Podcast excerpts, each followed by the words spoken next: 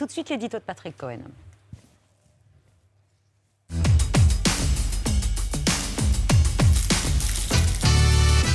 La présidentielle à 54 jours du premier tour, avec une question toujours ouverte. Qui sera candidat Qui aura ses 500 parrainages bah, Il n'y en aura pas pour tout le monde.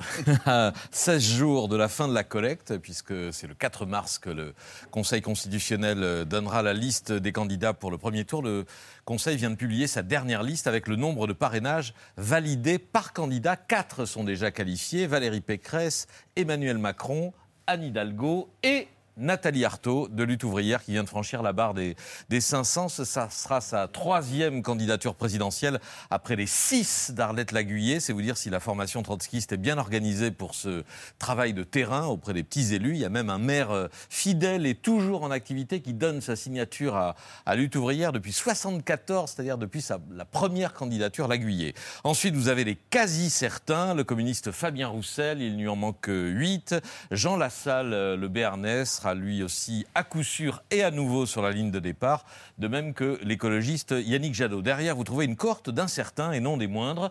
Nicolas Dupont-Aignan, voyez, 360, Jean-Luc Mélenchon, Marine Le Pen Éric Zemmour, qui n'a fait que la moitié du chemin, 250, et qui devra donc trouver une quinzaine de signatures chaque jour, dimanche compris, pour pouvoir euh, concourir. Le Pen et lui assurent qu'ils ont 500 euh, promesses déjà, ou plus de 500 promesses, mais encore faut-il qu'elles soient converti en parrainage officiel, on sait qu'il y a toujours une déperdition entre les promesses et les formulaires officiels effectivement déposés. Et puis en queue de liste, une série de candidats dont le compteur ne décolle pas, François Asselineau, le souverainiste, Philippe Poutou, l'autre trotskiste du NPA, Anas Kazib, un dissident euh, du NPA, et surtout, surtout, quelqu'un dont on a beaucoup parlé ces dernières semaines, Christiane Taubira, seulement 73 parrainages et 26 de plus seulement depuis le comptage de jeudi dernier. Ça veut dire que la candidate de la primaire populaire risque de ne pas pouvoir se présenter Bah oui, c'est même devenu euh, quasiment mission impossible depuis le coup de grâce infligé hier par le Parti radical de gauche, petit parti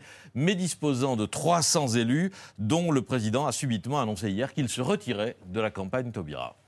Après des semaines et des semaines de discussions avec l'ensemble des responsables politiques de gauche, tous confondus, que cette forme d'union-là, cette forme d'unité de la gauche-là ne se fera pas. Le PRG, en tant que tel, se met en retrait, ce qui ne veut pas dire que ces élus ne vont pas, à titre individuel, pour certains d'entre eux, continuer d'apporter leur soutien, leur concours, leur parrainage à Christiane Taubira.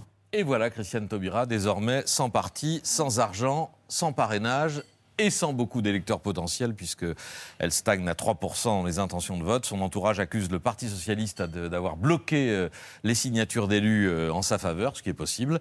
Dans une dernière vidéo hier soir, la candidate affirmait qu'elle ne renoncerait pas.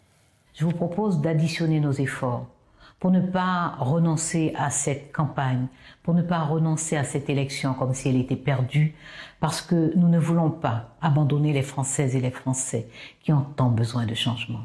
Christiane Taubira, hier soir en tout, on peut estimer qu'il y aura une dizaine ou une douzaine de candidats au premier tour de cette présidentielle. Encore un mot sur cette queue de liste, puisque le Conseil constitutionnel publie tous les parrainages validés. Vous devez savoir que la candidate du parti animaliste, Hélène Touy, est très mal partie. Elle n'affiche que 70 signatures. Florian Philippot, l'ex numéro 2 du FN ou du RN, une seule signature, de même que François Hollande. C'est un maire des Vosges, le maire de Bulgnéville, euh, à côté de Vittel, 1500 habitants, qui seul a décidé de parrainer l'ancien président.